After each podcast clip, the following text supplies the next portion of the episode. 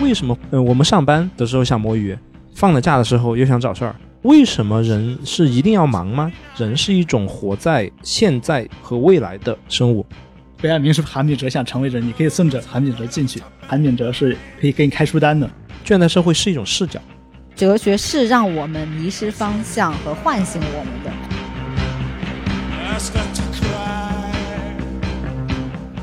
Hello，欢迎收听播客《见于正常》，我是主播甜菜。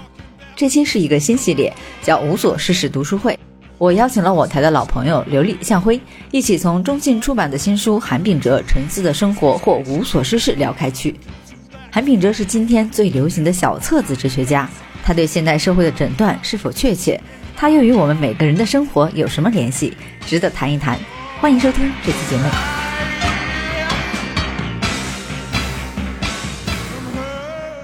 欢迎大家来到播客近于正常的呃录制现场，然后今天是。无所事事读书会的第一期，我们会从韩炳哲开始聊起。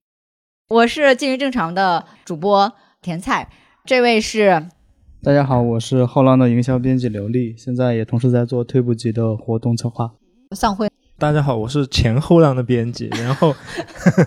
然后我现在是一个自由撰稿人，受到甜菜的邀请，然后来做一下播客，因为我觉得播客也是一个非常好的谈话的模式嘛，嗯。我们三个可能是不同的兴趣吧，兴趣和和背景，所以我们就是组了这样一个局。本来我们是一个四人组合，还有一个常设，那个是对读书四千本的 那个。然后今天就是我们三个呢，跟大家唠一唠，就是韩炳哲他到底是谁？然后我们为什么在这里会聊到他今年的一本新书，叫《沉思的生活或无所事事》啊？为什么？我们中国的读者会看一个韩裔在德国教哲学的这么一个人，然后尤其是中信这两年出了这么多小册子，你看这花花绿绿的，这一年出好几本。据说他的那个受众更多的是年轻人。先从那个向辉开始吧，因为昨天你刚安利了，就二零一五年有一部韩炳哲的。纪录片叫《倦怠社会》，对，就是那个那个 B 站上有，应该有一个导演跟着韩炳哲拍了一段时间，嗯，应该就是在他出名以后吧，然后就拍他的生活，从柏林开始拍，他经常去的一些地方，然后又他每年会回韩国一次，可能会待一段时间，然后跟韩国的文化界，包括一些导演。交流还有做公公开讲座，然后然后再回到德国，大概是这么一个情况。嗯，那个纪录片本身是比较平淡的啊，但是从那个纪录片看看的韩炳哲，可能要比这个书，你看这个书又要感觉要更真实一点。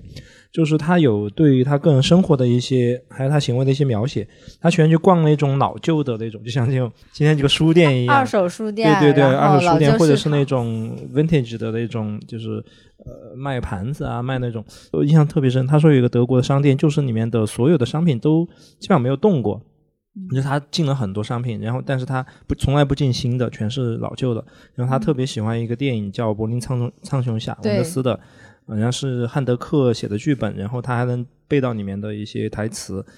其实那个电影就是讲的新旧德国，就是在柏林墙推倒之前，德国面临的一个就是一种精神状况吧。那个片子我觉得是非常好的。就韩敏哲他是这么一个，你可以说他有点用中中国的话来说，有一点点拧巴的人。嗯，但是用好的来说，就是他去思考一些。呃，没有办法解决的问题。他大学本身念的是那个冶金学，就是炼金属，就工业上的冶金学。然后去德国的时候也是念的这个。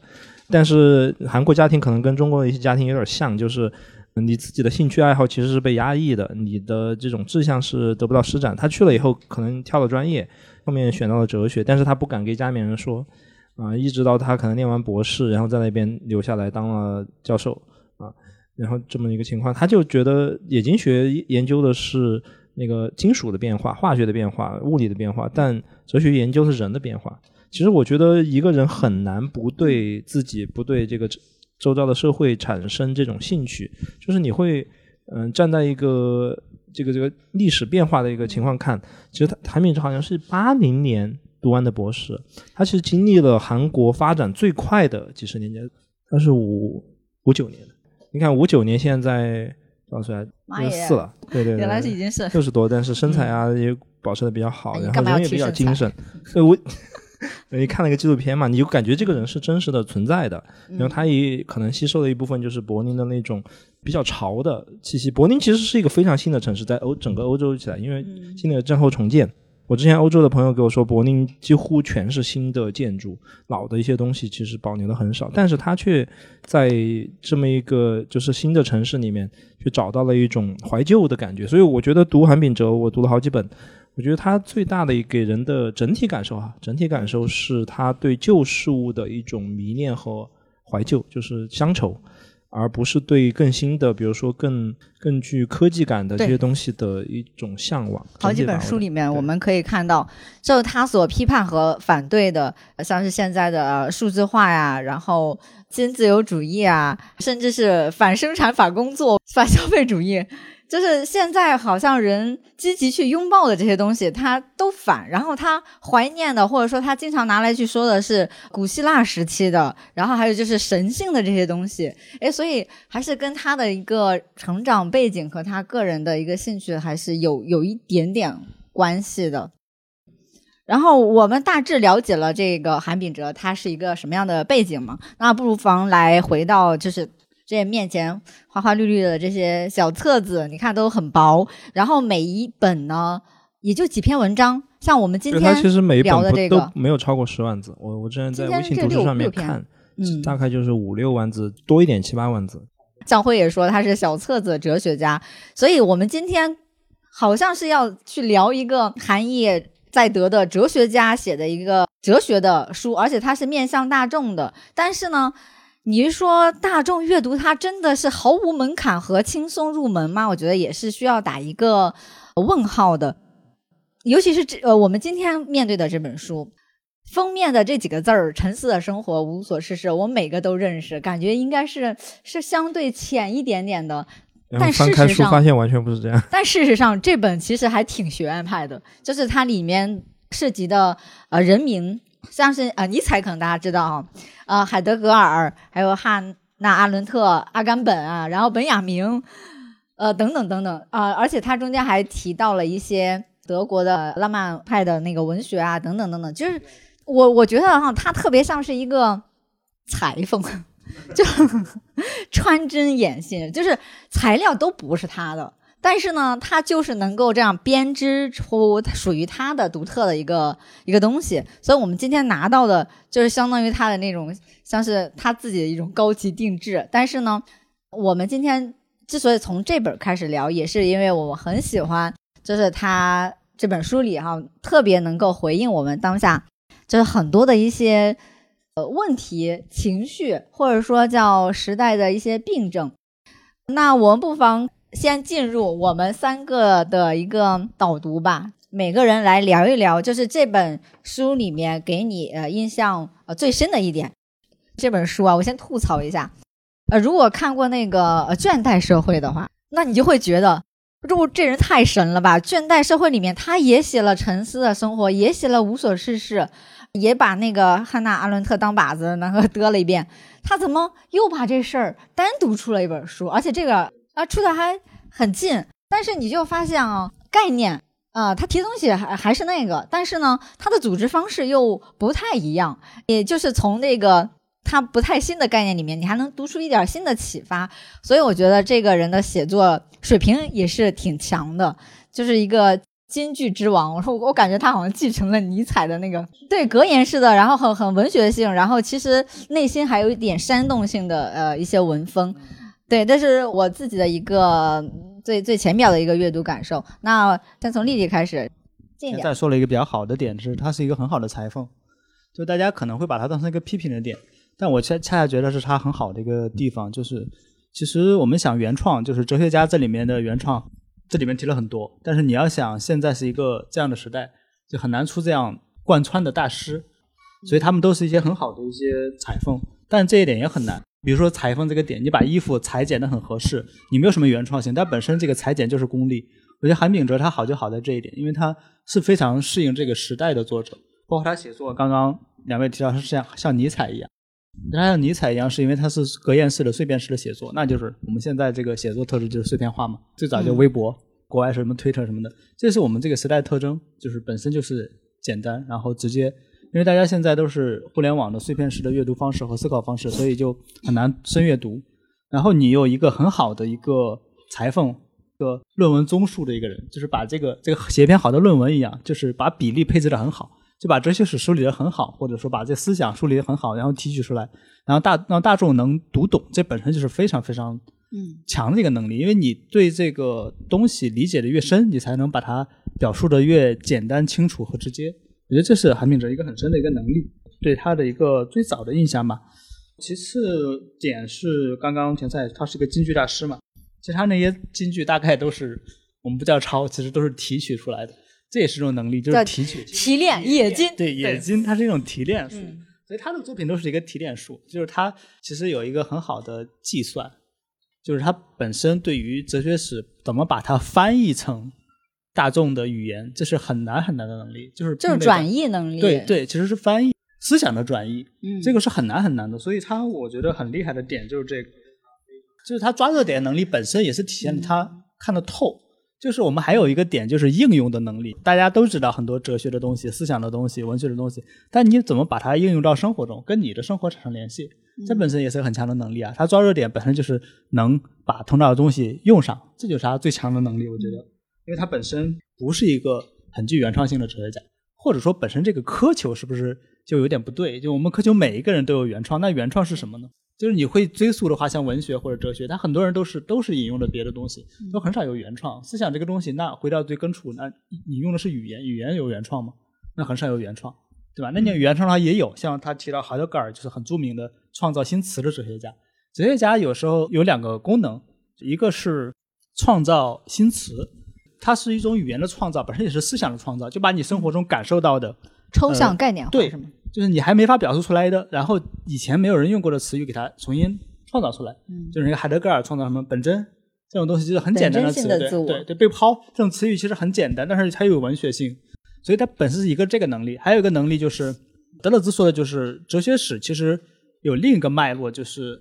把字缝中的意思读出来。他是原来是这么表述的，其实用我们的词语叫言外之意。这就是就是韩炳哲本身的一个能力，他把这个字缝中的意思重新给你提炼出来，然后把它串成一本书。当然，你就不能指望他去在思想上有什么创造，他只是一个很好的裁缝手，然后他很好的是一个很好的呃现代社会，尤其是信息社会的一个哲学解读的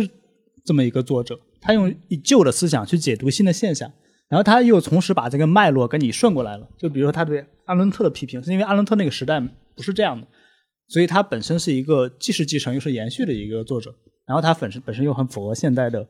大家思考的特质。嗯，对我其实我觉得对韩炳哲，不管是他写作还是说他他他的概念等等，就是我们可能都会有一些批判和怀疑。这部分呢，我们可以放到稍微后面一点，然后我们我们可以先给他夸夸，然后放到前面。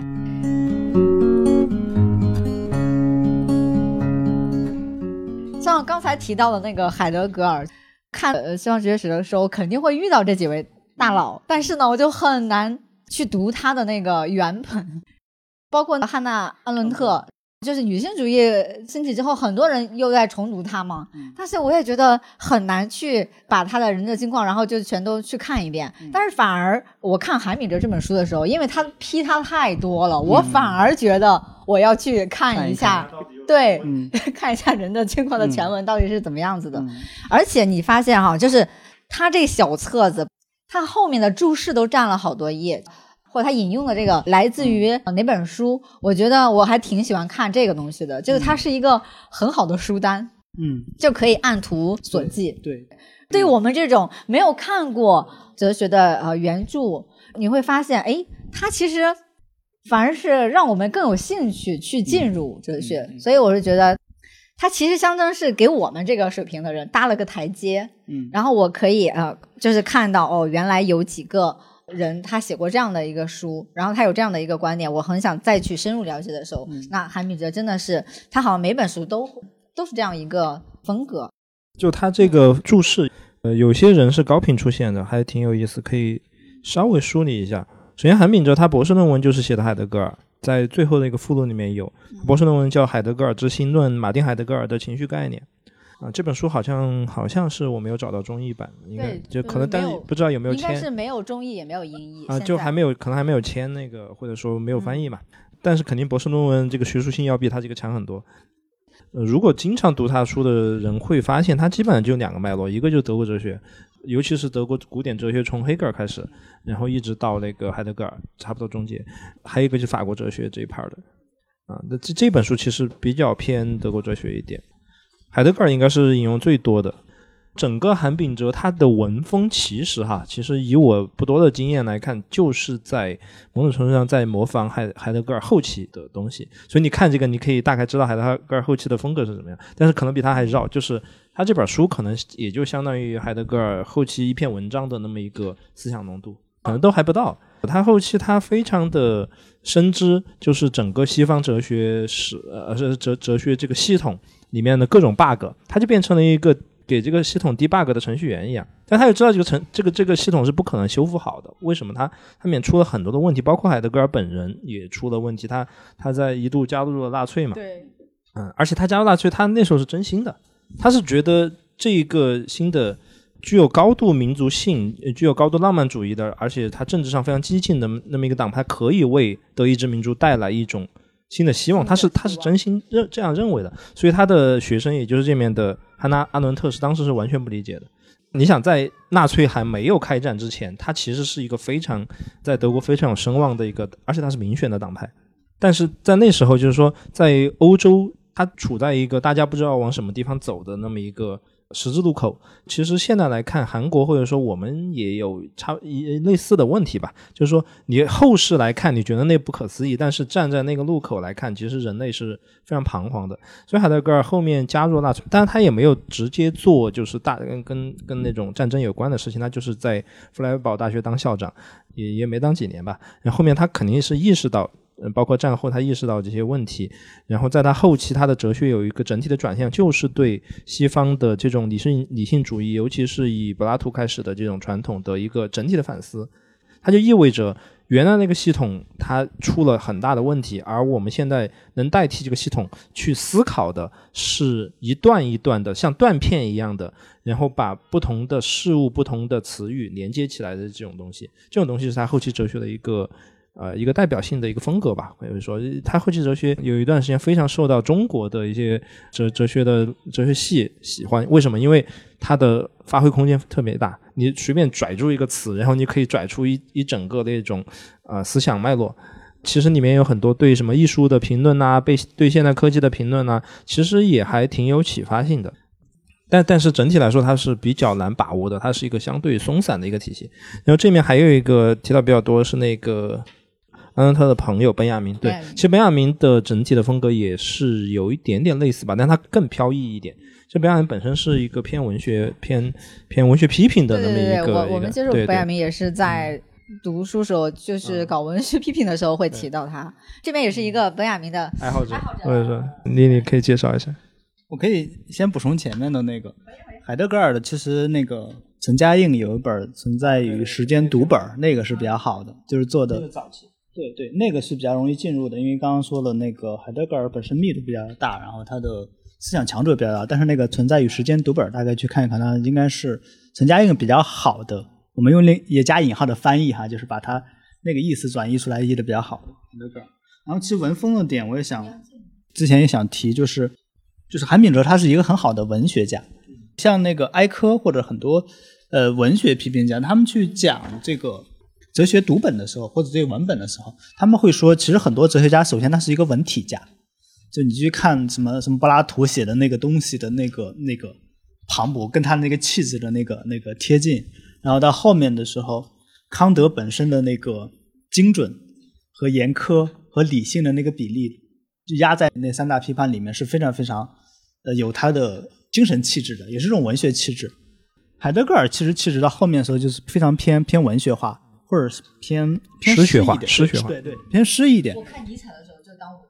对，就是你去看，就是海德格尔，大家最知名的那个什么，就是诗意的栖居这样的词语，本身它的气质是这样的。你也可以理解它这种偏美学化的这种哲学的，或者说偏脱离世俗的这种文风跟他的政治上的转向其实是有关系的，不太关心现实世界，他只关心那个提取的世界是什么样的，所以这是海德格尔的特质，对他关心的是那个里面的那个东西是什么，而不关关心具体是什么，这也是很多哲学家的特质嘛。那尼采后面也是那样的。然后其实本雅明那那可就有点不好说了，因为本雅明是一个很难被归类的人，你就去看他的那个出版，大家去给他介绍的时候。怎么怎么把它定义呢？他是哲学家吗？好像也不是。他是文学家吗？好像也不是。他是艺术家吗？好像也不是。艺术评论家吗？对他啥都有，但是他好像都不是。所以就是，对它本身反而变成一个思想爆炸点，就这样，它是一个思想连接点。对，对，就是它是一种韩炳哲的极致。对，我觉得他是韩炳哲想要成为的那种。对对对对，就是他的。他的文本就是我们我之前出版的那个公司公司就出了一本，他小小的一本，散在各个地方的一那些小的片段。我们出的时候叫讲故事人，说他是叫短篇小说集，但其实是他的思想碎片集。他一点都不拘于拘泥于文体，这有点像文学里面，就是或者某个艺术门类里面最厉害的那个人，往往是对这个东西的本体，他的语言是。本本质思考最深的那个人，你像就是电影领域里面，往往是那些电影大师，什么戈达尔啊，或者是像什么阿巴斯那种，他本身在破那个边界，就是他不断在边界去去探索，然后回到那个这个语言的起点，它的本质是什么？对哲学拓展最深的，往往是在其他领域可以提很多东西来放在这里面。所以你如果把本雅明当成一个哲学家，恰恰是因为他对其他的艺术、思想、政治、社会，你能想到了人人人类的任何的思想，他都把它当成素材去去转化。所以他是本身是破破文体的一个一个很厉害的哲学家，所以本雅明是这样的，就是他那种磅礴，他的那种精微，你是需要很很深的东西才能进入的。然后如果你想了解贝亚明的话，刚刚说了，就是贝亚明是韩炳哲想成为人，你可以顺着韩炳哲进去。然后就刚刚说了，也是看到后面注释，韩炳哲是可以给你开书单的，因为这是他很厉害的地方。你顺着他们去走的话，是最多的。对你顺着他走的话，会会整个的把那个西方的脉络很好的给你梳理过来。然后像田三刚提到，如果你就读过他们这些这些文本的话，就像你进了一个全是你朋友的屋子一样，对吧？都是熟人。对，都是熟人。就是你如果看，对，那个感觉是很很很畅快的。就是就是你顺着他去读，然后你再回来读这些文本，他读是很畅快的。就是我觉得社会啊，我两个小时就读完了，就很顺，很这是阅读很深的快感，就是做连接。我甚至就是对知识本身的理解也是这样。我觉得知识本身是。只有他在跟其他知识产生联系的时候，他才是知识。这也是刚刚回到说，为什么韩敏哲好，为什么白亚明更好？对对对。说到本雅明，你就要飘了。刚才丽丽提到一个，就是看呃韩炳哲的书，他有一种快感。对有一些朋友来说呢，比如说这注释里面一本都不了解，他提到的人名呢，读到那儿你还得画个问号，你得想想，哎，这是谁来着？他他是什么观点来着？你可能还会有一种停顿，一种思想的停顿。就是读论文或者是读那种百科全书的读法。如果这样看，它就会比较累。呃，对，那就是有累有累一点的读法，但是也有一种稍微浅一点的读法。其实我发现哈，就是韩敏哲他还挺逗的，是他在呃一本书里面这几篇文章，他往往会有那么一到两篇是非常容易进入的，就是他的组合方式哈。尤其是这本，我最后那个，我我都弃读了。那篇比较短，第一篇反而是一个呃，属于大众阅读都特别快的。然后这个无所事事的面向，这个它可以提供一种阅读的爽感，就它那种爽感和你认识那些人的那个快感，我觉得是不太一样的。这种爽感来自于。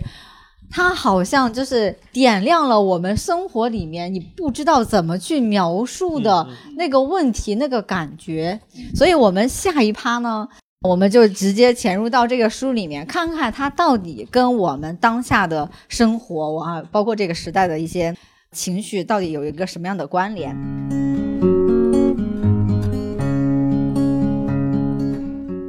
我这边还列了几个现象，这些现象是。我之前刷刷微博的时候，你知道微博热搜有的时候很能反映时代精神的网民的那个情绪。有一个呃点是，就是大家对无聊没事儿干，还有就是放假这个事情感到羞耻，就是对无所事事、对闲这种状态感到恐惧。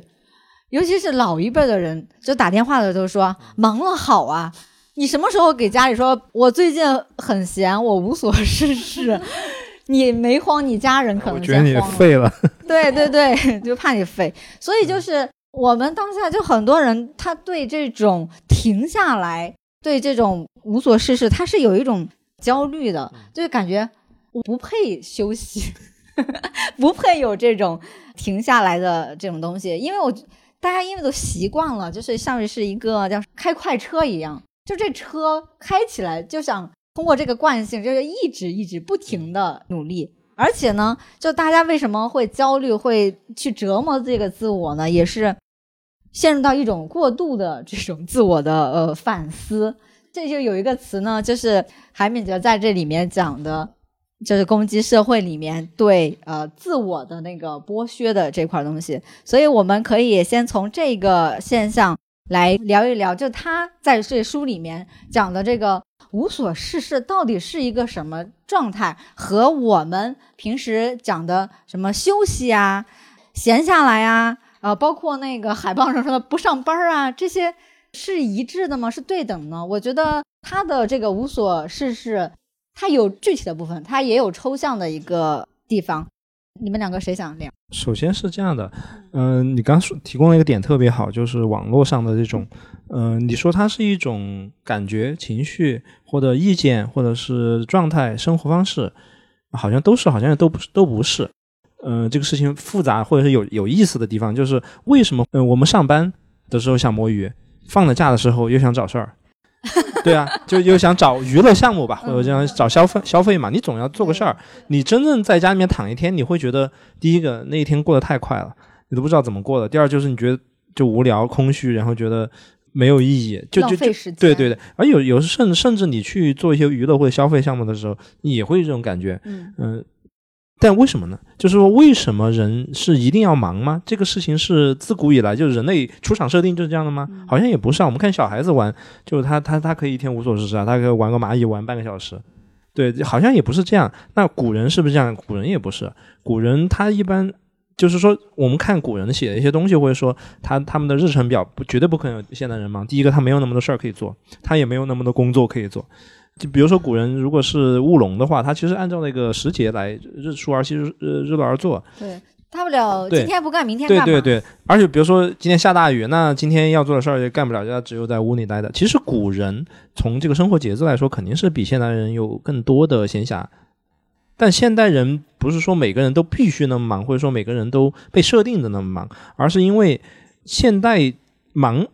现代就是一个这种时间上的。他他把时间取消了这么一个过程，这个是现代跟古代最大的一个区别之一吧，或者说，对，我们说现代这个词的时候，你有什么感觉？就现代好像，那现代之后是什么？是后现代吗？是现代以后吗？还是说是未来吗？就现代，它已经好像给你的一种感觉是它是一个终止点，它不是一个呃持续性，它不是一一段，它不是一段东一段东西，而是像一个瞬间，像浮士德的那个瞬间一样，就是你根本停不下来的。所以我们。不管是上班也好，或者不上班也好，我们总会去思考下一刻在干什么。这个其实是，如果是按这这本书的章节来分的话，它其实属于那个海德格尔早期的一个一个一个很有意思的点，就是说人是一种活在现在和未来的生物，它不是活在过去，而是活在现在和未来，就是是两个中间悬在中间的那么一个生物。你不可能不去思考。明天在干什么？不去，不可能不去思考。那这个节目往后十分钟会讲什么？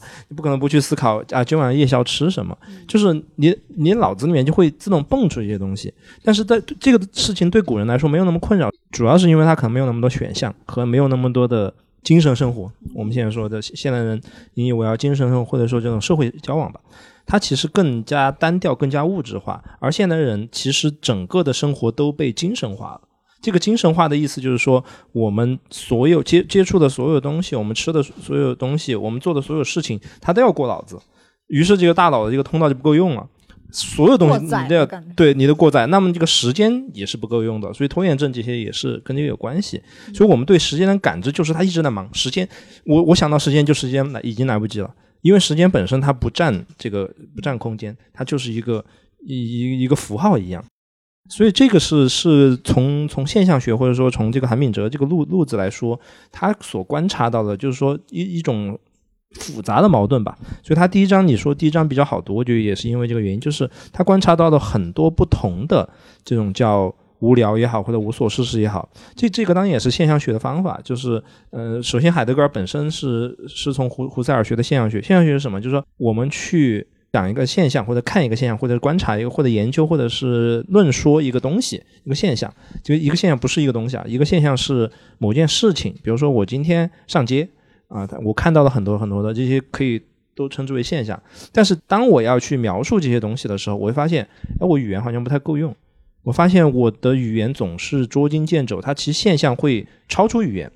那么语言其实没有办法完全去把握这个现象，这就成为一个基础的问题。那么现象本身是复杂的，而语言其实是相对比较简单的。那我们对无聊这个事情也是这样的，就是无聊本身其实是很复杂的，但我们在向别人说或者我们今天谈论的时候，你会把无聊把握成一种感觉或者一个情情感或者说一种状态。其实就是把无聊简化了，而他这个第一章或者说就是韩炳哲这个路子，其实就是先把它恢复到它原来的状态。你可能无聊会有几十种、几百种无聊，你感受过、你经历过、你看到过的，那我都先先把它放出来，看一下无聊到底是什么，我说无所事事到底是什么。包括他这个这个名字都有玄机啊，他这个上面这个是无所事事，上面这个叫 via Contemplata 啊，这个是这个是沉思沉思生活，这个是拉丁语。那下面这个德语，因为我不懂德语嘛，是无所事事的意思。就为什么它这两个要它它都不是英语啊？它为什么要用两种不同的语言？首先，这个 via contemplative，其实它就是哲学，就是沉思生活就是哲学，就也就是古代哲学家所强调的啊，就人的意义其实就在于沉思。这个东西它有一个对应的叫做 via active，就是那个阿伦特的那个书叫。人类境况，它的原文拉丁原文就是就是这个，就其实就积极生活翻译过来，就是说这两个是对立的，沉思生活对应积极生活。古代人其实是一个更俗世的俗世加宗教的那么一个社会，其实古代人更多是生活在这种呃有宗教感的一个行动当中。但现在因为把宗教去魅了，现代人生活在什么？现现在生活一种把宗教感去掉，但是又想要去寻找一个目标的一种打引号的积极生活之中。所以这两个都缺失了什么？都是缺失了沉思。这个产品者，我觉得他抓的比较好，就是我们其实没有时间思考，真正思考。我们所谓的思考，好像必须要通过一个什么啊？比如说，我们要看一个书，我们是不是要参加一个这个活动？但我不是给我们打广告啊，就是说，我们自己去给自己留闲暇思考的时候，去看这个书的时候，可能会看不进去，或者说觉得感觉到那种思考的艰难性、那种深涩、那种复杂，对。他他的他谋篇布局的一个大前提，就是他他先把人从一个忙碌的这种感觉或者忙碌的这种简单的把所有东西的概念化的这种操作里面先释放出来。我们先看，其实其实现象学的主要的点就是看，但是你要用不同的眼睛、不同的这种视角去看。他这里面讲的这个沉思或者无所事事是一种，就我刚刚说的复杂的这种，你把它想象成一个房间或者想象一个场。一个广场，就大家都在那里，不同的无所事事的状态那种。好，谢谢向辉，又给我们安利了一下现象学是什么。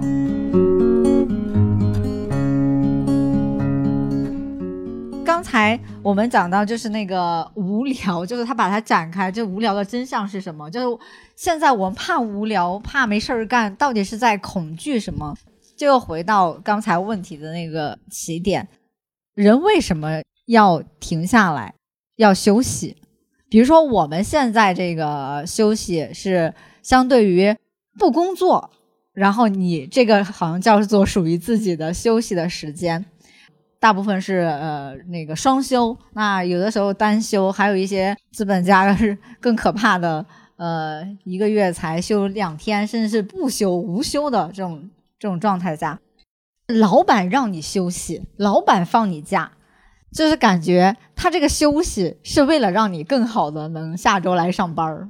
对，更好的做一个打工人。就我们把这个休息呢，就是工具化了，就感觉挺不纯粹的。尤其是现在还是挺尴尬的，是啥呢？就是你休息，说你以为自己的这个自己的时间，很多时候还要及时的去处理工作上的一些各种琐碎的事情，就是大家所说的。工作和生活没法那个呃分开，这这个时间好像其实大部分被引号的 资本家给给拿走。对，这是打工人的无奈。而且很多时候，就是尤其是放这种长的假，十一春节，一是你要花力气去选择你要去做何种的节日消费，做这个消费就很累。第二是每次回来之后呢，就收假的时候，为什么还是有一种疲惫感？放了的这个七天，其实你并没有得到这个，比如说体力和精神的这种这种休息。我相信，就是我们现在所谓的这种节假日，并没有让我们获得那种无所事事的这种状态，更不用说什么进入一个 沉思的一个生活里面，你可能会更慌乱的去被动的去接受这一切。那还有一种现象，是我最近真的发现的一个词，就是文化体力。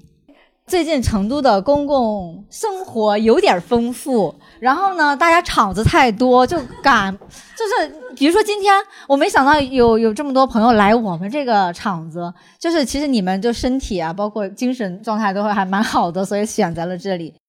呃，引号的文艺青年们哈，就是对精神生活有所追求的朋友们，呃，也会陷入到一种想在工作之外的时间。能用这些文化生活来填满自己，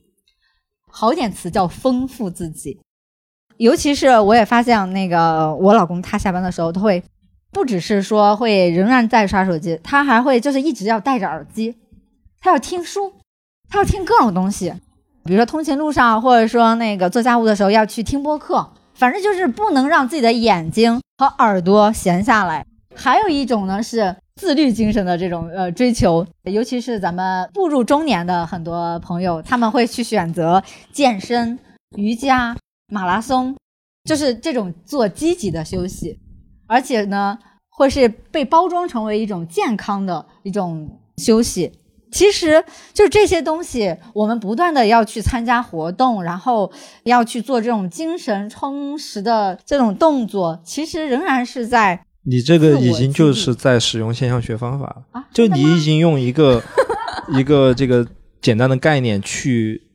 把很多复杂的东西，把它就你看似不相关的东西把它拢在一起，然后你这里面有不同就新的洞见，这个东西已经是现象学的方法了。嗯，就是我们我们的这种对知识的这种渴求，对我丰富我们头脑的这种渴求，我会感觉其实也是。跟第一个问题的境遇很相似，仍然是一种自我的剥削，有你生产力的那种剥削，对吧？还有有有你精神生活的一种一种剥削，就是为什么我们不敢停下来呢？就不敢断更。哦天哪，我没有这个焦虑，因为我已经断更一个月了。就是身身体不行的时候，就生产力就不行了。嗯，我其实想说另外一个角度，人是现在和未来之间的动物，对吧？其实还有一个，它里面有另外一条线，我挺喜欢的，就是我先从最后开始，就是最后他一句话是：人不过是生命体共和国的公民，与植物、动物、石头、云、星无异。其实刚刚你们在聊，田三一直在聊那个点，就是就人是。最开始是从动物来的，我们本质上是一个动物嘛，就什么裸猿也好啊，我们说一个会思想的芦苇也好，本质上是一个动物嘛。但其实现在我们会想象另，这是这是我们开始的一端，或者我们身体的来源的一端，或者我们时间上也好，呃，身体上就是生物上也好，来源的一端。另外一端，其实我们在想象就是工作，对吧？工厂，我们属于的集体，我们的社会，或者说另外一个端就是就是笔记本电脑里面、手机里面那个信息社会的那一端，这两两端嘛。但其实人是也是在这两端的嘛。我们是从那个社会慢慢的卖到卖到现在嘛，从一个呃自然人，从一个生物慢慢卖到一个社会人，甚至卖到现在是一个数码人，对吧？我们现在的更多的头脑是更更多的分配在手机和电脑上，这就是你看它最后一个点是回归，说人不过是生命共同体的公民，然后它有一个很重要的线串的就是信息，我想从这个点来串一串，就是其实你看，就是我们在自然的人的状态下，很多时候我们的生活不是。被分割的，就它本身刚刚说为什么休息现在变成了一个词语？休息本身是一个创造的词语啊。就我们我们之前就是或者动物界，他们有休息的这个东东西嘛？就小猫一辈子都在玩，那它玩了之后可能就趴那就就累了就就躺下了，但是它不会说我把玩和那个休息的区隔开，脑子里没有这些概念，它就很自然顺着自己的感觉走。动物也是这样啊，就是很多他们的生命体征是顺着生命活动是顺着他们的行为和欲望和感觉走，对，他没有分开。我们现在最重要最重要的一个分隔是，我们把工作和生活区分割开来，对吧？所以才会有工作时间和休息时间，这个区隔就变得非常非常的界限明显，就是。吹到极致就是那个人生切割术嘛，有个美剧，大家不知道有没有看过？他们很好玩的，就是就一个自己和另外一个自己，它其实是一个预言，就是我们现在生活的预言，推到极致嘛，就我们是分裂的。这种分裂其实貌似我们的生活分裂了，但其实像甜菜说的，就反过来，在这种分裂过程中，它不是一分为二的，它会有这种现代的特质，就是重新把我们再拧到一块儿去，就是我们工作时间和生活时间的这种扭扭曲，就是我们在休息的时候，脑子里可能在想的还是。我们工作的事儿顺过来的，然后或者我们的手里还带着电脑，有没有做做媒体或者是偏向于互联网工作的时候，很多时候你还在处理信息，就你没有明确分开的，它本身它就回到了一个点，就是工作和休息的区隔本身就是不正常的，就是它本身就是服为什么会产生工作呢？因为它服务一个社会运转的一个逻辑，社会要发展，所以它把人编码化了。这个时候回到它的一个很基本点，就是信息，就是人是被编码化的，就是人社会化的过程是一个编码化的。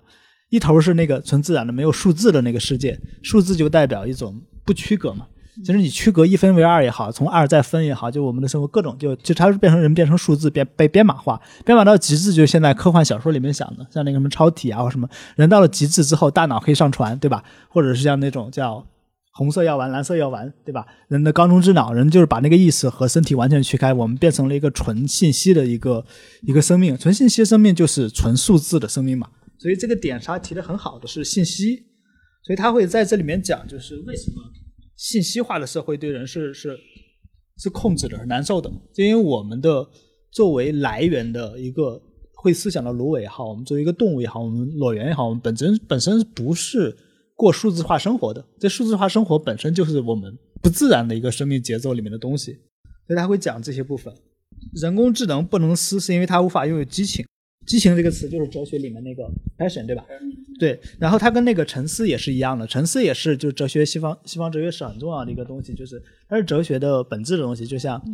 就苏格拉底开始说认识你自己一样，就是沉思嘛，沉思也跟反思有关，就是无所事事，其实它其实是内核是一个非常深的西方哲学的一个东西，然后他会在里面也会提说。呃，信息的宇宙论不是存在的宇宙宇宙论，而是偶然性的宇宙论。就是刚刚我说的那个点，就是信息是依附于人类创造的数码的这个世界，它是一种加法。它后面会说，真理是一种叙事，信息则是一种加法，因而无法凝结成叙事。就我们感知生活的方式是跟我们的呃五官或者是各种感受，跟我们去体验时间的方式，比如说绵延，比如说我们感受的这种这种。起起伏伏，或者我们是讲一个故事。我们人类最早每个文明都会用神话和寓言这种故事去讲。我们是通过故事来来认识我们自己的。而且我里面记得特别清晰一件事，他说人是叙事性的动物。嗯。对啊，所以就是我突然觉得人类这个很美好的样子。对啊，就是我们的所有关于美的感觉，就是包括诗歌啊，包括小说呀，包括我们叙事的这些神话呀、童话。我们现在不还是漫威不就是新的新的神话故事的年节？我们通过故事来认识我们的这个世界和认识我们自己。但是其实信息里面是没有故事的，因为信息它就是编码嘛，就是数字嘛，数字怎么可能有叙事呢？所以它是两个极致，就是人类创造的文明里面一一端就是叙事代表的这种。绵延的文化，或者是这种这种跟美啊、跟诗啊、跟激情啊、跟沉思啊这种感受有关的东西。另外一边就是数码化信息，就信息它是所有取消掉人从自然界带来的那些东西，所以它是一个一种一种极端，对它本身就是极端的。所以我们的感受大概是这样的，因为它是我们是被被分割的，而不是我们自愿分割的，因为我们身体带来的状态或者我们内在的那个东西是是没法适应这个状态。但是人类的那个弹性是很大的，吃苦这个点其实是这样，人类适应性是非常强的。但其实你想想，我们八小时工作制才一百多年，还不到两百年，对吧？然后我们有工作这个概念，也不过是近近两三百年的概念。在到到到之前的时候，其实很多人都是有沉思的时间的，或者他没没被区隔的那么快。就我们总是在说现代化是加速的，现代化是是高效的，它高效里面背后就是数字化嘛，就是数字化，因为数字会把一切简单，简单就会变得很顺滑。顺滑也是一个特质，就是就是数码化的生活，它是非常顺滑的。它顺滑之中，你就会丢失掉感受，丢失掉慢下来思考的那个特质。然后你的感受、你的嗯反思、你的跟别人建立情感的这个连接，而且现在我们也在讲，年轻人说。就是为什么不谈恋爱了就累了，就是因为它是一个需要很需要花时间，很需要你，它是一个阻碍，对，它是一个，对，它很累，就是它是一个阻碍非常大的一件事情。就是你可能要发出一个信息或者跟别人说一句话，表达你的东西的时候，你会思考很久，你的那个情绪的阻碍，你的行动的阻碍，就是它是一个非常累，非常就是需要你动用所有的整个东西去做的。但是你下单就不需要，下单你可能点一下就行了。但是其实现实生活中是不数码化的。我觉得这是他他点出一个很深的点。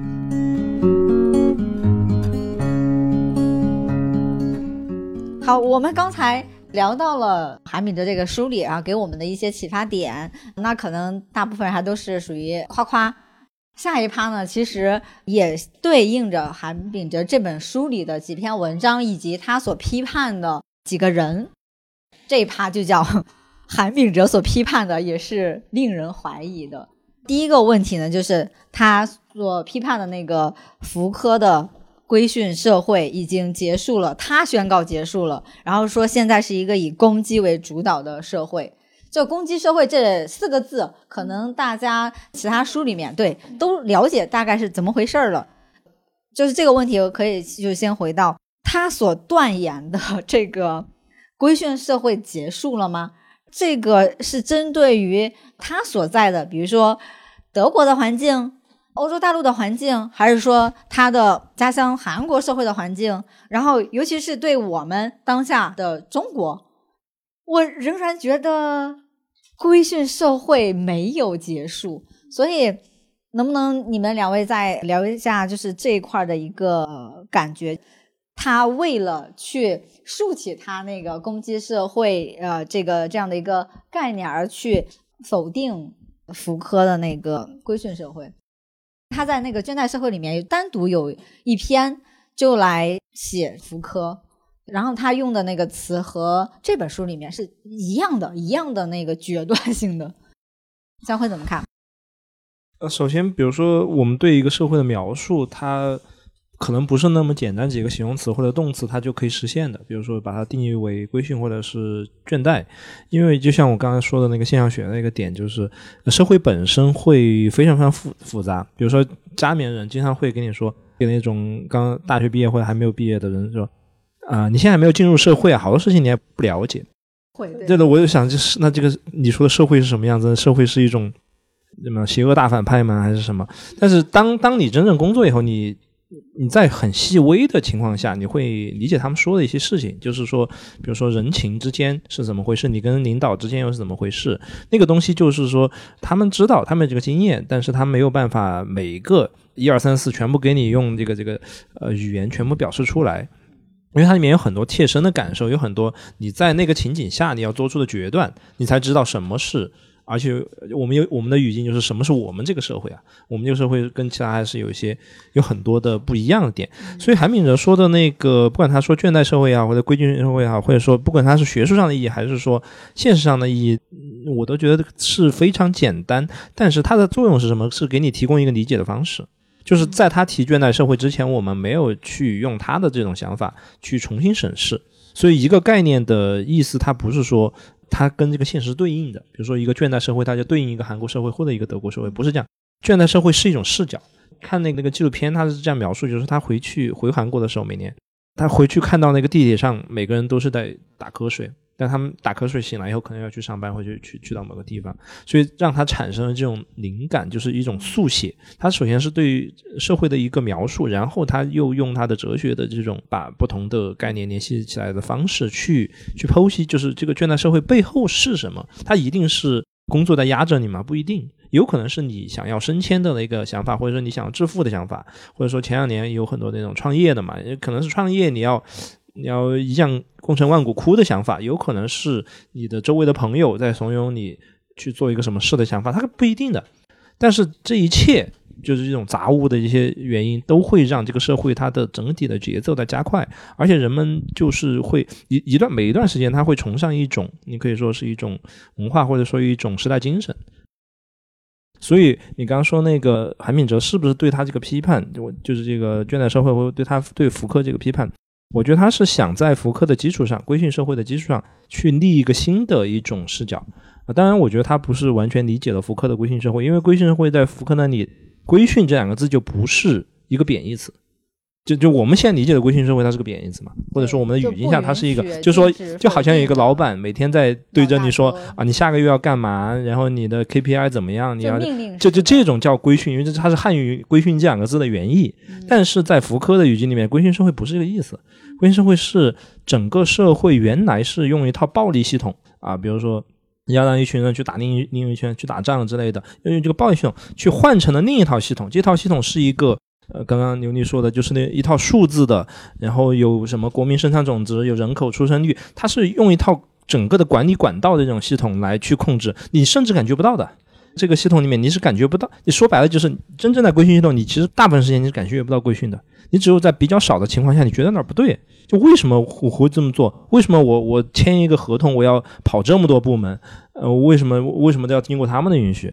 然后你你开始反思了以后，你才觉得哦，我原来是这这个叫规训啊。所以福克那个东西是非常的精妙的一种东西。所以我觉得韩炳哲要么就是他没有完全理解，要么就是他他就是要故意立一个自己的东西嘛。立一个自己的东西，你最好当然就是站在这个巨人的肩膀上。但是就是说这个，但我觉得韩国的情况可能哈，据我的一些观察了解，我觉得相对来说它的结构可能比我们的要。稍微简单一点点，因为它本本身的产业结构，它的历史会简单一点点，所以他会想出，就是说规训之下，规训可能结束了，就是原来的那种细微的控制的那种结束了，取而代之的是一种人们没有办法去抗拒的一种。对生产力提升的，对这种产业提升，在整个的这个东亚竞争环境下的一种，他他所谓的倦怠社会，或者说什么社会透明社会、妥协社会之类的这种东西，也就是说，他他觉得情况其实比福克说的还要早，就是我觉我是这样推断的哈，就是福克说的那种还是民主社会里面出现的情况嘛，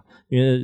因为大家不会说我明面上要控制你，而是说通过某一些这种官僚机构啊、管道啦、这种宣传啊之类的这种。嗯，他觉得韩国可能会比较糟，我觉得这是他比较悲观的一点吧。我觉得是。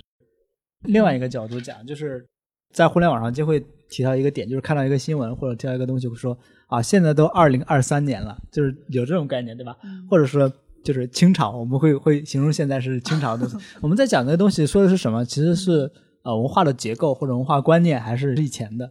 文学作品也会开玩笑说，你看《红楼梦》为什么大家现在看的时候还是看得进去，是因为。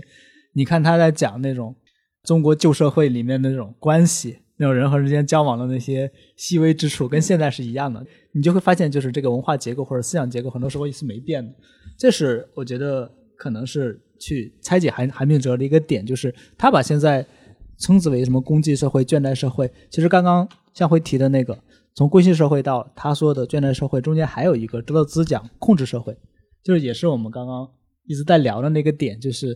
规训社会的典型是 KPI，我忘了现在呃互联网用的另外一个叫什么来着？也是三个三个，呃对，OKR 是 OKR 对，OKR 就是典型的那个什么控制社会，对对对，他不告诉你具体的数字是什么，你要完成哪一步，而是让让你说。你自己立自己立一个目标，你自己立一个目标，你自己去完成，卷自己，对，自己卷自己，就他他从外面的卷卷到了你的你的头脑里。这也说刚刚说休息的时候，休息的时候你说啊，时间上是这样，从那个规章制度上，从时间分配上，从你的自己的安排上，都是你现在是休息时间，但你脑子里还有一个自己给自己定的目标呢，你都会想那个东西啊，它会跳出来嘛，这就是对它更渗透的一点，因为它现在信息社会更。更更渗透了我们的时间和我们的那个精力嘛，所以这是另外一个点。回到刚刚说韩炳哲，他他本身的局限就在这儿，是因为他自己的生活经验或者他自己的那个所处的那个时代和他的空间和他所的那个文化，塑造了他对大众的观察。所以为什么他流行是流行在大城市里面的年轻人，对吧？就我们现在叫北上广深是最典型的。就是他们是读韩炳哲最多的人，因为他们的体认、他们的生活经验、他们的对于生活的理解，本身是最契合韩炳哲讲的那个特质的。但你往下沉一沉，就我们说空间转化，我们是回到二三线，下到二三线城市，我们换一个地方，比如说非洲，啊，比如说现在人类学还在研究的很多，其实也也有原住民啊，现在很多很多异文化，他们的生活跟那个所谓的经济社会和控制社会八竿子打不着，甚至跟信息社会也打不着。它本身它是叠加的，我们在讲这些东西是叠加的，所以它是一个空间上的问题。就是全球化貌似给我们造成了一个假象，是全世界都是在变成地球村，但其实你越细想，你自己生活的，我们都我们都是就中国是最快的，我们都说往上数三代都是农民，就我们可能很多人在场的很多人都有。农村生活的经经验，对吧？我们可能，比如说我自己在上大学之前，没有手机，没有电脑，没有 QQ 号，就纯粹是工业社会叠加农业社会的状态。就我的生命经验是一个横穿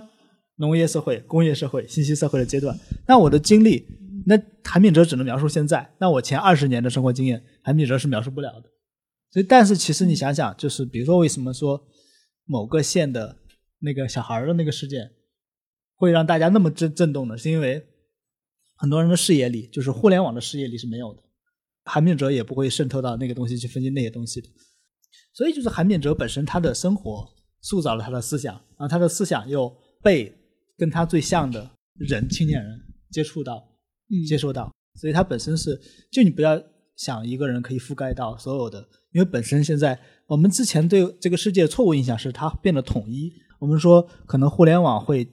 让我们变得更更更一体，但其实大家都能触到，就互联网的分众化是多么的严重，就是审美上也是非常小众的东西，音乐、电影、传喜欢的东西，然后很多喜好的东西都被细分化，然后观点的分裂，就是很多人都会在一个圈子里，就更容易形成一个封闭的信息和观点的集中的区域，对吧？互联网它本身是一下变成一体的，它同时变成了一个像是我们旧社会的一个翻版。是电子版的，所以它本身我们人和人之间的复杂性是没法被这个信息化社会取代的。这也是韩炳哲在一个那么斩钉截铁的，他的那个语气是都是那种断言式的，是吧？对，他是那种断言式的去写的时候，其实是在写，刚好是就写出他的读者的那个生活的体认。但其实世界远比他讲的要丰富的多。哎呀，本来想第二个靶子把那个汉娜·阿伦特拎出来，但是我觉得可以顺着丽丽的，我们先把那个 嗯他所批判的新自由主义，尤其是数字化这块儿来讲一讲。你刚才说到那个，现在是那种共同体感更强了，还是说更更更割裂了？然后他在这个书里基本上是提到数字化，提到信息化，基本上都是持一个。站在对立面的一个层面，它让人更孤独啊，甚至呃产生了隔离啊，然后包括贫穷都是一些技术性问题啊，等等等等。他因为自己已经身处这个数字化时代，呃，他又站在一个类似于像时代一个对立面，然后这样去看他的时候，我就怀疑他这种人本主义的倾向是不是过于的极端，尤其是。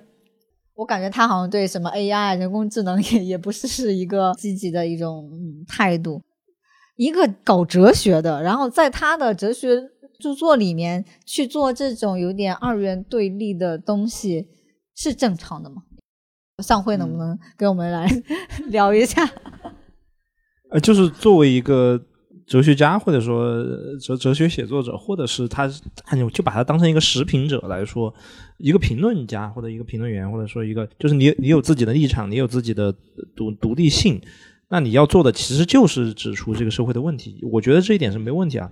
但是刚刚那个田菜说的，就是说他好像有一点固步自封，尤其是在对新的技术、对这种包括新自由主义带来的一些东西的。这个这个这这个这个意义上来说，他是不是有点太？我都不能用保守，就是他有点太。我是觉得他太怀旧了，就是对对，就是之前我们跟一个老师讨论的时候，就说他其实韩炳哲的底牌就是反对新自由主义。什么是新自由主义？就比如说，嗯，市场贸易市场自由就是新自由主义，就是说你不要过多的干涉。当然，当然我们不完全是哈，我们是有很多干涉的。而且新自由主义其实它也是一个政治的它是一个政治经济性的东西，就是说，呃，比如说哪些地方相对比较偏新自由主义，经济相对比较发达一点，然后它的政策管制相对比较少，大概率哈，然后再看它上台的政府的倾向性。但是韩明哲为什么要批判这个？首先，的德国现在是越来越往右走了，呃，整个的欧洲都在往右走，原因很简单，就是新自由主义无法解决很多问题，无法解决种族的问题，无法解决难民的问题。啊，然后就我们经常看网上有人骂白左，其实就是说，那你有那么多同情心，又有那么多的这个，你们又很富裕，你为什么不去解决一些问题呢？发现解决不了。呃，如果要分析问题，问题是非常复杂的。他也不是说就完全是要让这个这个政党或者说这个倾向来背这个锅啊。但是我觉得他观察得到一点，也比较符合欧洲的这一点哈，就是说我们社会在面临很多艰难的抉择或者问题或者妥协的时候，其实可能没有一个简单的方法去解决。它其实很多时候都是看看历史也好，或者说看现在的这个形势也好，它都是慢要慢慢的磨，或者说慢慢的去多方的去做。但是我觉得他这样去批判这个东西，就是说我又想要这个好处，我又不想要它带来的弊端，这几乎是不可能的啊！你说现在人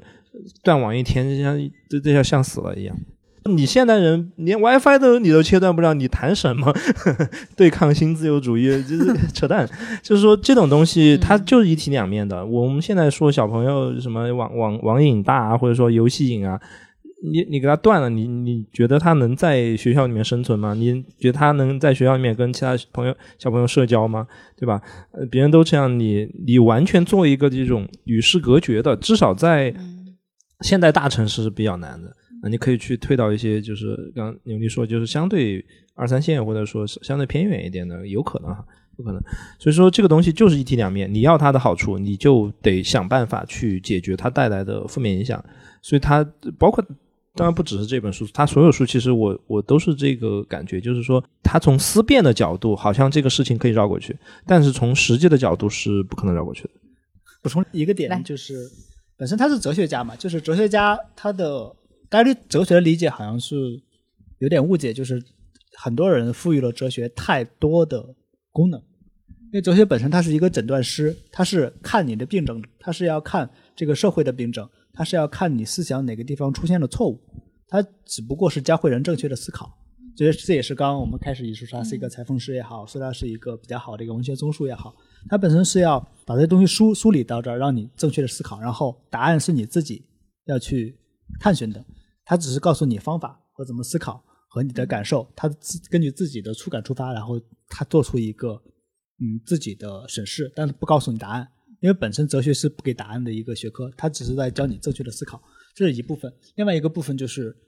他本身他没有给答案，也是基于哲学里面也是一个词语叫潜能。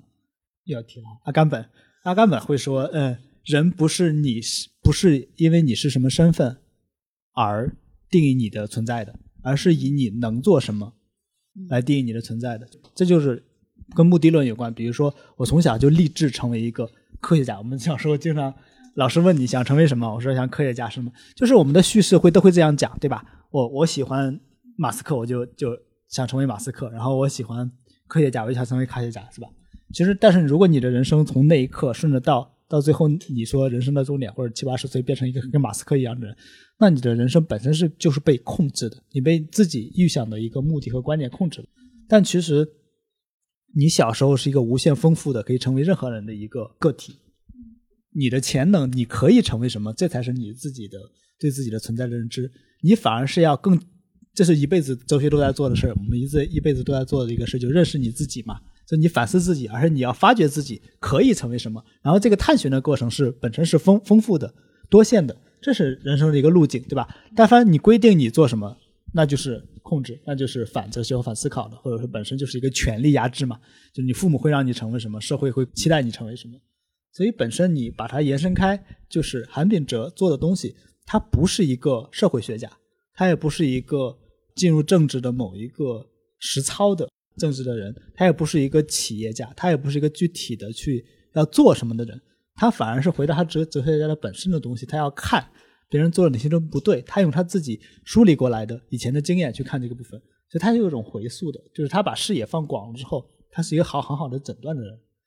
比如之前也提到过写那个江城的何伟，对吧？他说要保护你自己的注意力，他自己是不用手机的，他也不用自己的女儿让自己的女儿去用手机，他们更多让他们去阅读，他本身他还是这种抵抗的东西。但你说你要用进入这种。抵抗的现代生活对你注意力剥夺的方式，你本身肯定要牺牲掉现在主流的呃数字化的生活，那这个不是不能两全呢？没有一个人可以两全，任何人都做不到，因为它本身就是对立的。你你你你一脚只能踏进一边，所以你为了自己，你要完成自己，顺着自己过自己的生活，你只能这样。延续刚刚韩敏哲的那个点，就是他自己本身是一个回溯到比较偏向于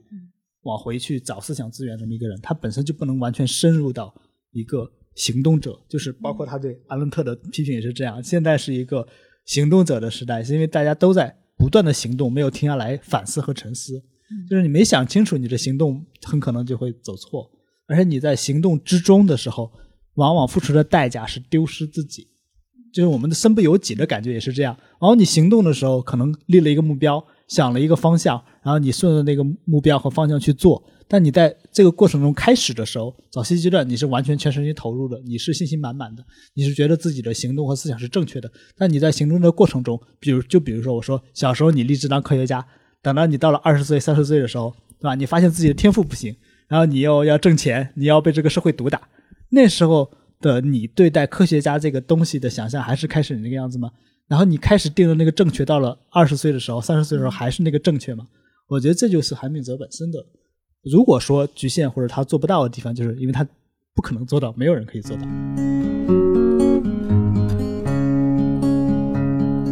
好，你既然已经提到了那个新的靶子汉汉娜阿伦特，我们就 来看看韩炳哲那个对他的那个批判，因为他。批其他人还没有那么大的篇幅，阿伦特他占的篇幅太多了。我们这一趴可以聊一聊，就是他对这个积极的行动，包括对阿伦特所说的这个行动，他是有什么样的一个误解吗？因为我之前听道长和闫飞他们分享的那期，对他已经讲过阿伦特的行动指的是什么，然后他这里面对阿伦特就是感觉。就这个靶子立的有点目的性过于强了，因为确实他把这个积极的行动，然后放在了沉思的这个生活的一个对立面。嗯，我觉得他这一点是这样的，他这个对立首先来自于阿伦特对沉思生活和积极生活的区分。因为阿伦特自己在一个访谈，这个访谈那个哔哩哔哩也搜得到，高斯那个对，高斯直接说你是现在最厉害的呃女性哲学家，他马上就说我不是。他说：“我不是哲学家，我从来没有把自己当哲学家，我是一个政治理论家。”对这个非常印象非常深刻。就是说，什么是哲学家？哲学家就是做就是做 thinking，我去思考人类曾经、现在、未来有可能思考或已经思考的事情。我就像一个电脑一样，我去思考所有一个问题的可能性，因为这问题所有问题都没有真正的解答，或者说确切的最后的解答。那我就像一个电脑一样，或者说像一个人一样。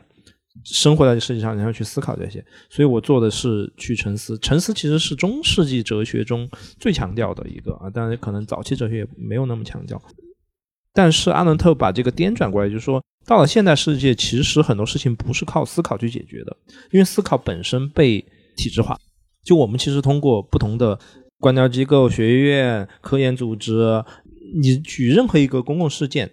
这个公共事件中最理性的一些东西，你你你马上会想到什么？会想到专家，你会想专家替你去思考，你就想现在有人工智能，人工智能替你去思考，总有很多不同的东西去帮你思考，或者替你思考，或者说是给你思考的结果力量。我们现在看短视频，不不也可以学很多知识？但所以现在看书的人比较少了嘛。然后在这个基础上，韩敏哲提了一个那个海德格尔，海德格尔那是阿伦特的老师嘛。但海德格尔知道，他不是不知道现代社会是一个行动构成的社会，他是觉得这种行动很多时候是盲目的。他盲目还不是说这些这个人这些人不知道他们在干嘛，而是说这种行动它本身带着一种趋向性，或者说一种一种方向吧。现代社会本身就有方向，就是这这是海嗯那个海德格尔早期的一个一种一种假设吧。这个方向什么？就是在向着一个更平面化，或者说更民主化。更简单化、更世俗化，就是没有神的世界这样的一个世界去演进，这这个就是大方向。我一开始也提到了这一点。那阿伦特就说：“对啊，这个就是一个方向，而且你已经没有办法去把这个方向往回扭转，你不可能让很多人去当哲学家，而且哲学家本身就是一个个人的非常小众的一个选择。那么在这个时代，其实他他面临的问题就是说，由于知识的密度太大，知识的这种流通性。”变强了，其实每个人会变成一个比以前哲学家思考更多东西，但是深度更浅的那么一个人。你想，你每天过老容量，如果你所在行业本身是一个信息密度比较大的行业，比如做金融或者做那种呃一些计算机之类的，那其实你思考过的东西可能比古代哲学家要多得多。但是你并不并不一定比他们更聪明，并不一定比柏拉图或者更聪明。我看柏拉图著作的时候，我我有这种感觉，就是你没有思考清楚的事情，人家已经走到非常远的地方了，而他依然没有得出结论。那可以想见，有很多问题，它就是它这个问题就是永远敞开的，因为永远敞开，我们才能讨论，才能去重新去思考。如果一个问题已经有结论，我思考它干嘛？我直接直接去找那个结论，不就完了吗？所以说，阿伦特是在这个意义上说，现代社会是个行动社会，因为人类知道了很多问题都是没有结果的，很多问题只能靠行动去推着的一个思考者，而海德格尔却认为行动本身是已经存在的，行动是第一性。而我们现在要去返回那个思考，思考让思考推着行动走，所以他们两个本身这个出发的原点是不太一样的。所以在阿伦特那一本就是《人类进化》里面，阿伦特其实认为人类的本质是，它不是一种呃自我认识的生物，而是自我行动的生物。就人类是通过主要是以政治行动来完成他的这种思考的，也就是他倒过来的。所以在这里面，韩炳哲当然他就选边站了嘛，他有一点偏海德格尔，就他认为作为哲学家，他肯定还是会选择像倾向于海德格尔这个传统，因为就算是阿伦特所说，行动本身也是带着敞开性和不确定性的，就行动跟思考其实有一些相似性。呃，它里面区分了三种，一种是劳劳动叫 labor，一种叫工作，它劳动跟工作分开，劳动就是说我我今天不干这个我就活不下去。我我要以前农民要种地或者要要打仗怎么样？然后工作是现代的发明，工作是让我们这个世界去修筑一些东西，比如说去修一个建筑，或者说做一个活动，或者说把一个事情做起来。对它，它相对于要有创造性一点，而且你的成果是会留在这个世界上的。而劳作不是，劳作就是生存生存你就消耗掉了。对，然后第三个是行动。所以他那个行动其实是非常高端的，主要是他主要是指的政治性的，就是说我们去建立共和国，去做很多我们不知道结果，但是我们期望它有好的结果的事情。也也就是说，其实阿伦特早年还算是一个非常激进性的这种政治上的这么一个活跃分子，而海德格尔往相反的方式，他把思推到极致，然后他去做了就是我刚刚开始说的一些蠢事，所以这这还是挺有意思的一个对比，就是说。当然，我会认为现代人去倾向于呃依靠哲学也好，依靠人工智能也好，他去倾向于用思去解决问题，这个本身就是呃，我认为是不可能的。这个就现代人的病嘛。就现代人每天花很多钱去学什么沟通课、什么什么思考课、什么东西，有些真的会以为这个东西，真的会认为这个东西就是终极的，就是 ultimate。Answer 就是就这个东西就是我人生我我要学这个我才找得到人生的意义或者人生目的或者说就是实现升职加薪那大家都想在各个方面去找一个手册指南你你你你上网搜一下就是什么认知的什么认知觉醒之类的认知觉醒就是你以认知为题然后就为关键词你去搜哇搜出来那个成功级的成功学的书和那个特别多就为什么还有还有什么人与人之间最大不同就认知的不同之类之类的。这个就是你赚不到钱，也是因为这个就是沉思生活的一个反面，就是沉沉思生活最大的问题。我我觉得也在这儿，就是他会把思无穷的放大，放在整个一个宇宙都是思构成的。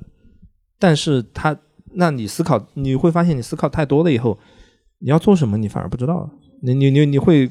瞻前顾后，你会想太多。大家都说你想太多就会堕入虚无。对对对，这个是真实存在的问题，不是它不是一个概念上的。而我觉得韩炳哲有些时候他还存留在那个概念的区分上面，就是觉得沉思生活和积极生活，它在概念上的某种区分或者是不同。但是我们如果看一个哲学家，你不仅要看他说什么，也要看他的说的东西，他表达的东西在历史上到底发挥了怎样的作用，以及他自己有做什么。当然，我们我们对哲学家的。要求相对比较低，就他可以不做什么，比如康德一辈子也没做啥，就写了一些书，但是那些书对后来的知识论或者对后来的，哎，也就是说，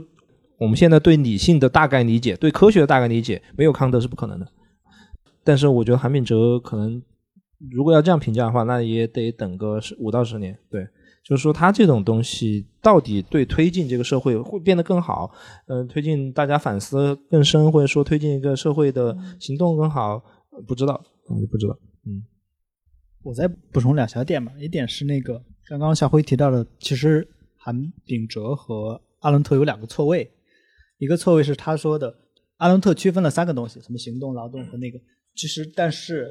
但其实韩炳哲把它当成了一体的去批判，只是说成了行动，这是第一个错位。另外一个错位就是，我觉得是时间的错位。阿伦特处在那个时代，他的那个特质是需要行动的，因为它是一个比较动荡的时代，还是需要推进制度啊各方面的前进的一个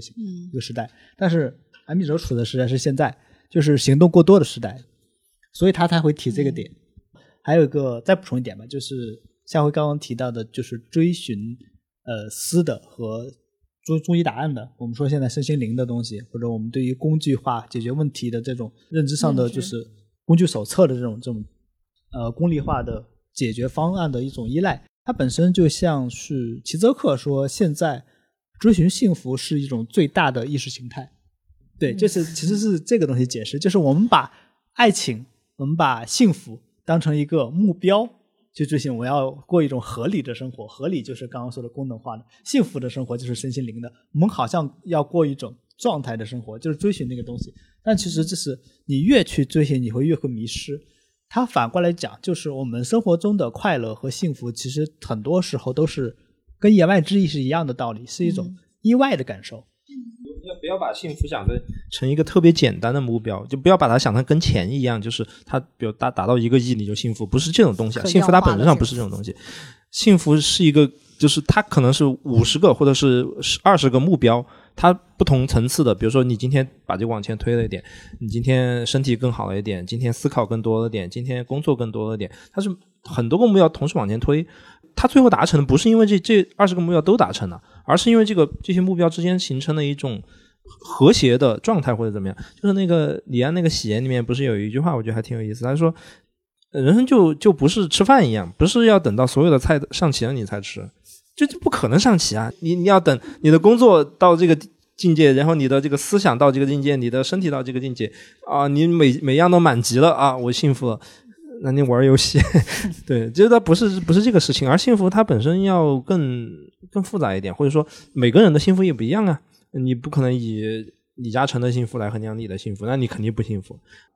我觉得这方面中国古人的智慧还是比较明白，就是他第一个，你不要过多的比较，因为你你比较以后发现没有意义。第二个，就是你不要把它量化，你就不可能量化的这个事情，它本身是一个人的一个人和环境和周周周遭互动的那么一个事情，它也没法去固化，就君子不器嘛。你如果去固化了以后。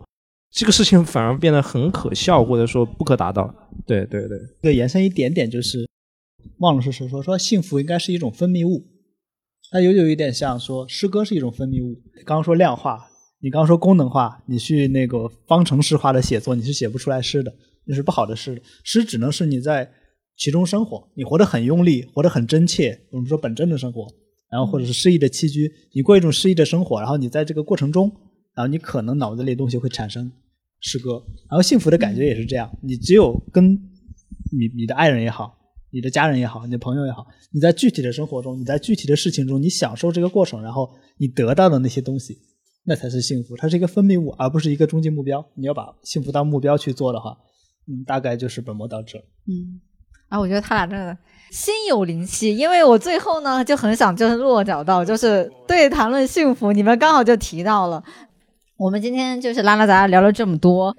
其实也是倡导哈，希望大家闲的时候呢，可以去读一下像韩炳哲这种的哲学小册子。我这次读这个就是分了好几天，在公园、在飘窗上，然后还有在草坪上读完。无所事事的时候就是随便对，就千万不要正儿八经的读。最好是你无所事事的时候去读它，是最好的打开这本书的一个契机。然后最后稍微点个题吧，就是我阅读韩炳哲这些小册子哲学呃书的一个价值，其实也刚好呼应到他在那个纪录片里说到的哲学到底能带给我们什么东西。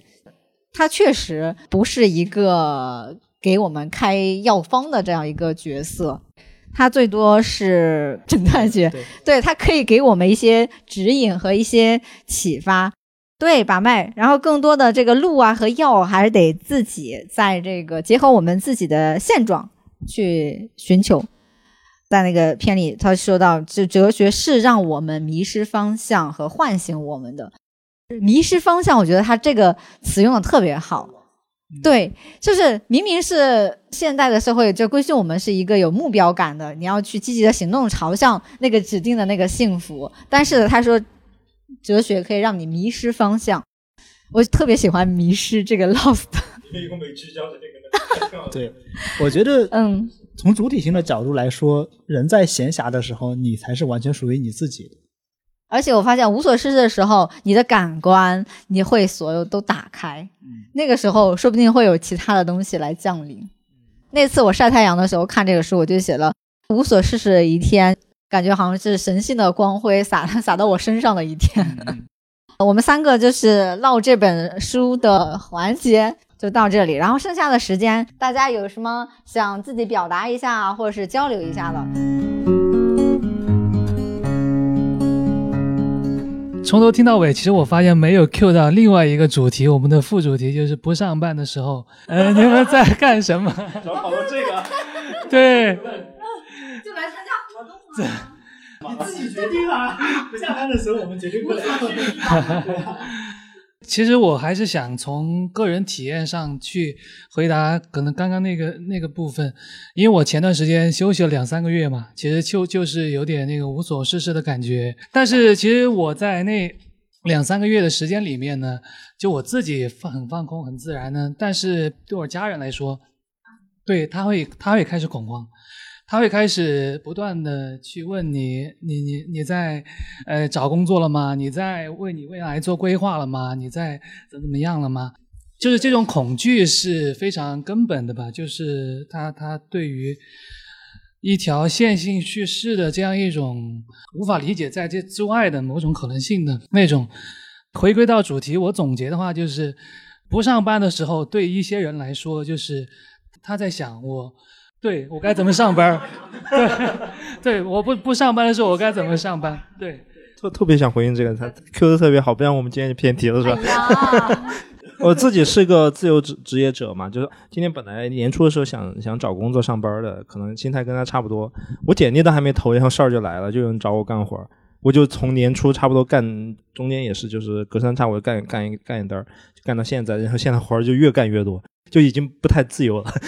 对对，出来出来做些活动还可以放松一下，就但有时候啊，就可能年中中间的时候，就是活儿不太多的时候，没啥事儿，没啥事儿，那我干嘛呢？除了做饭啊以外，我又不知道干嘛，然后就一天可能，比如说你早上睡到十点钟，然后你觉得很恍惚，然后稍稍微玩玩下游戏，会当时那个塞尔达出来了嘛，然后然后就那两天玩塞尔达，游戏就玩下塞尔达，完了，哎哎，看下午五点做饭，做了饭以后晚上又不知道干什么，就你觉得有一个东西在催促着你。那也不是工作，因为那段时间也没啥工作。然后你看书呢，就一个人也不太想看这种书。然后就，然后做活动呢，也也稀稀拉拉做一些活动。主打一个就没劲儿，打游戏打久，其实会有那种感觉，就疲惫。塞尔达虽然很好玩，但你在里面还不是就是骑马射箭、打猎、做饭，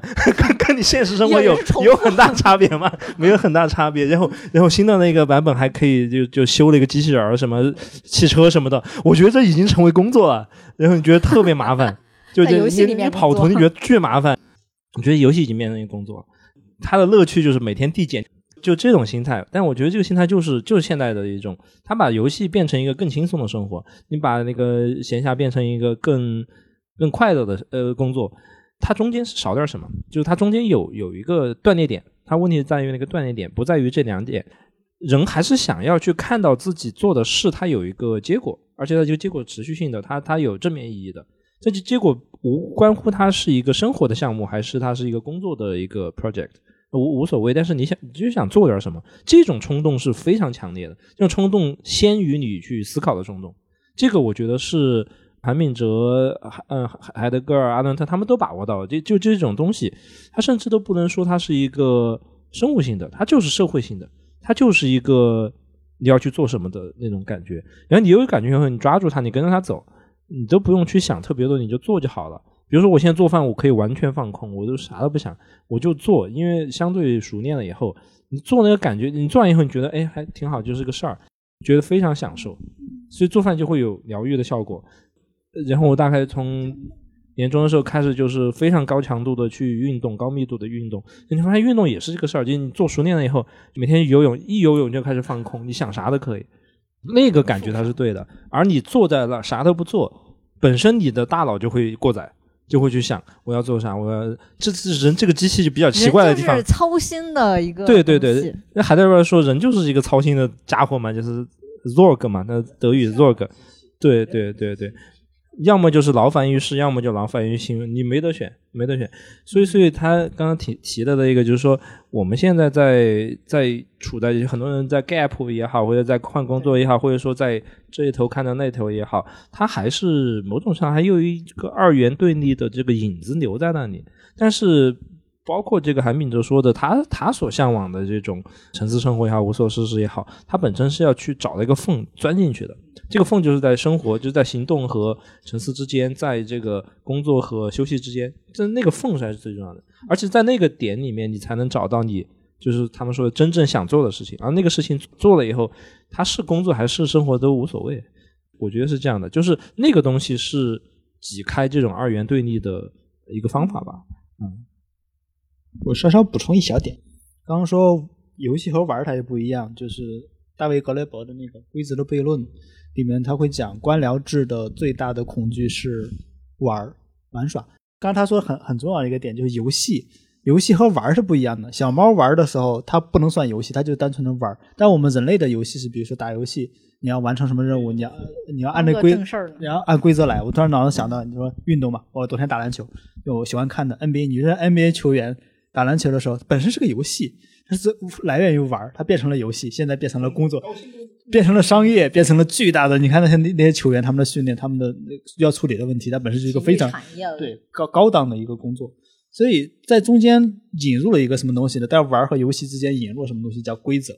他在那本书里会分享说，呃，我们小孩就刚刚我们也提到了，小孩在玩那个蚂蚁的时候，或者去山里逛的时候，他他就是无所事事，他们没有规则，但他也是玩。所以这里面还是引入了一个就是重要的东西，就是区别就是规则，规则本身就是权力的。渗透或者说控制的渗透，还要你要交出你自己的主体性的渗透。所以我刚刚说嘛，就是你在闲暇的时候，你在无所事事的时候，你是在单纯的玩的时候，你脑子里没有其他任何东西的时候，玩的时候没有规则的玩的时候，你才是你自己，你是完全属于你自己的，你不用服从。对，纯玩，对，纯玩。所以就是要，所以为什么叫沉思和无所事事，就是无所事事就是纯玩，纯的闲暇。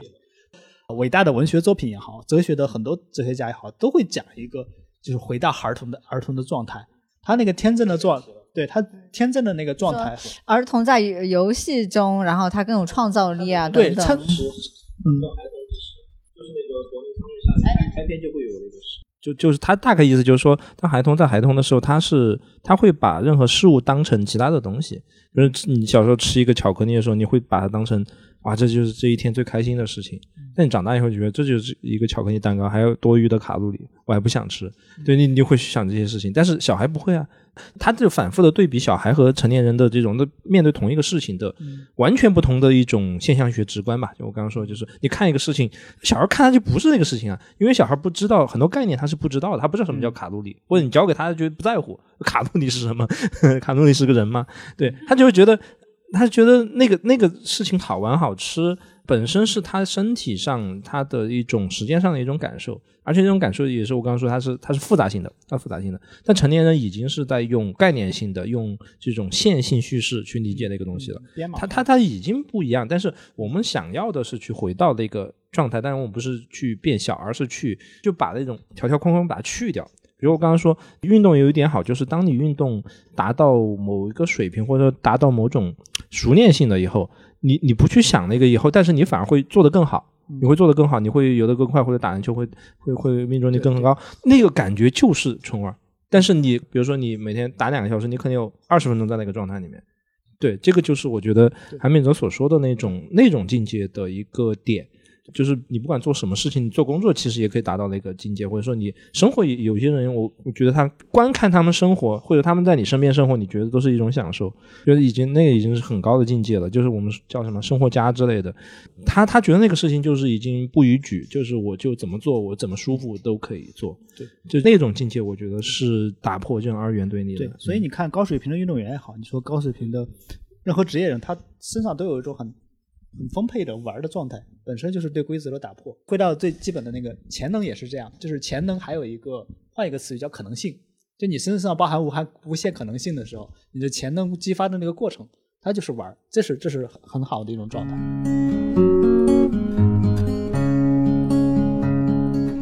最后再预告一下，无所事事读书会呢，呃，我们是一个系列的，然后前面几期都是从韩敏哲的几本书聊起，第二期也就是在下个月。咱们来聊一下仪式的消失，当下的世界。因为今天我们没有聊到这本书里提到的呃节日，游戏是刚才稍微聊了一点点，也期待大家继续来关注这个系列。非常感谢大家今天来到这里，好，谢谢谢谢。